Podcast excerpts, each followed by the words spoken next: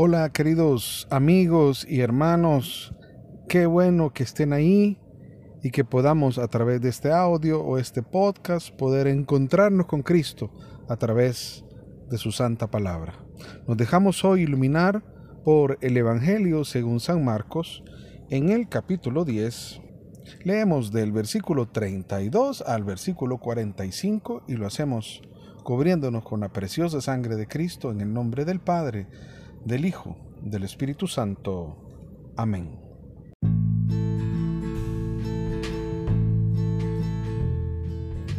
Continuaron el camino subiendo a Jerusalén y Jesús marchaba delante de ellos. Los discípulos estaban desconcertados y los demás que lo seguían tenían miedo. Otra vez Jesús reunió a los doce para decirles lo que le iba a pasar. Estamos subiendo a Jerusalén y el Hijo del Hombre va a ser entregado a los jefes de los sacerdotes y a los maestros de la ley. Lo condenarán a muerte y lo entregarán a los extranjeros, que se burlarán de él, le escupirán, lo azotarán y lo matarán. Pero tres días después resucitará. Santiago y Juan, hijos de Zebedeo, se acercaron a Jesús y le dijeron, Maestro, queremos que nos concedas lo que te vamos a pedir. Él les dijo, ¿qué quieren de mí? Respondieron, concédenos que nos sentemos uno a tu derecha y otro a tu izquierda cuando estés en tu gloria. Jesús les dijo, ustedes no saben lo que piden. ¿Pueden beber la copa que yo estoy bebiendo o ser bautizados como yo soy bautizado? Ellos contestaron, sí, podemos. Jesús les dijo, pues bien, la copa que voy a beber yo, la beberán también ustedes, y serán bautizados con el mismo bautismo que voy a recibir yo. Pero el sentarse a mi derecha o a mi izquierda no me corresponde a mí el concederlo. Eso ha sido preparado para otros. Cuando los otros diez oyeron esto, se enojaron con Santiago y Juan. Jesús los llamó y les dijo, Como ustedes saben, los que se consideran jefe de las naciones actúan como dictadores y los que ocupan cargos abusan de su autoridad. Pero no será así entre ustedes. Por el contrario, el que quiera ser el más importante entre ustedes debe hacerse el servidor de todos, y el que quiera ser el primero será esclavo de todos. Sepan que el Hijo del Hombre no ha venido para ser servido, sino para servir y dar su vida como rescate por una muchedumbre. Palabra del Señor, gloria y honor a ti, Señor Jesús. Esta lección es impresionante de frente a los apóstoles, los discípulos que están escuchando a Jesús, pero también para nosotros, hermanos. Porque en el gobierno de Dios, en la vida cristiana, en la pedagogía con la que Jesús quiere enseñar, cómo es su reino, cómo es la vida con Él, no hay tales ni de democracia, ni de autocracia, ni de meritocracia. Nosotros nos hemos acostumbrado así. La gente tiene valor por lo que es, por un título, por el puesto que ostenta o por el nombre grande de esa persona. O muchas veces por el respaldo económico que tiene. Pero en el, en el ambiente en el que Jesús trata de meternos, más bien hay una equidad y una ecuanimidad.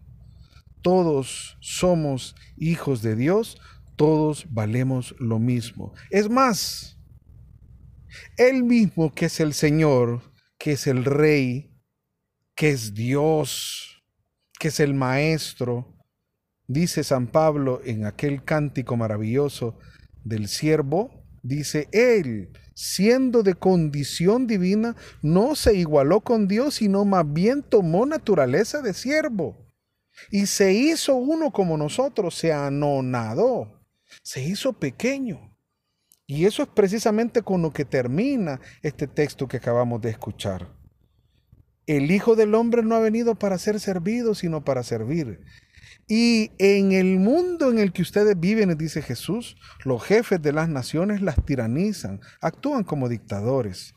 Cualquiera que fuera, cualquier persona que en algún momento llegue a tener, aunque sea una pequeña migaja de poder, aunque sea por unos pequeños momentos, la soberbia lo hace crecer, le llega humo a la cabeza, si no es que le llega otra cosa, y se olvida de su condición. Y entonces ahora es ser servido y no servir. Si ustedes se dan cuenta, Jesús está diciendo noticias tan complicadas. Vamos a Jerusalén. Incluso dice que algunos se ponían tristes, claro, porque sabían que iban a un, momento eh, álgido, un momento difícil. Y vuelve Jesús a decirles, el Hijo del Hombre va a ser entregado a los jefes de los sacerdotes, a los maestros de la ley. ¿Y qué le van a hacer? Lo van a condenar a muerte, lo van a entregar a extranjeros, lo entregar, se burlarán de él, lo escupirán, lo azotarán y tres días resucitará. No oyeron nada de eso, no les importó.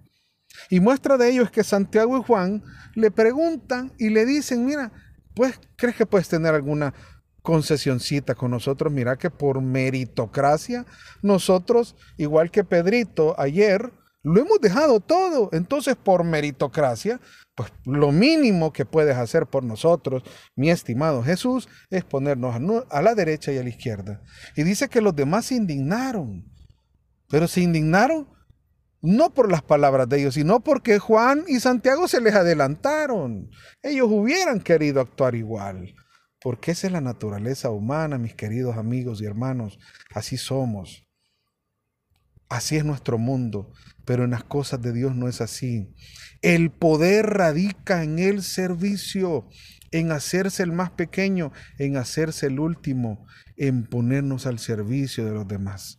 Porque eso es lo que hizo Jesús y eso es lo que nosotros tenemos que hacer para dar testimonio de que realmente somos hijos de Dios, de que realmente somos discípulos y seguidores de Jesús y que queremos hacer las cosas como Jesús y queremos que reine el amor, la gracia, la bendición, la santidad de nuestra iglesia, lo primero que tenemos que hacer, oigan por favor, es hacernos los últimos, ponernos de último, sin que andemos haciéndonos notar y ponernos a servir. Eso tiene una gracia impresionante. El ponernos al servicio de los demás tiene el poder de transformar el mundo, de transformarlo todo. Que Dios te bendiga, mi querido hermano, y recuerda, por favor, no lo olvides, grábalo en tu corazón, que la palabra de Dios es palabra que renueva.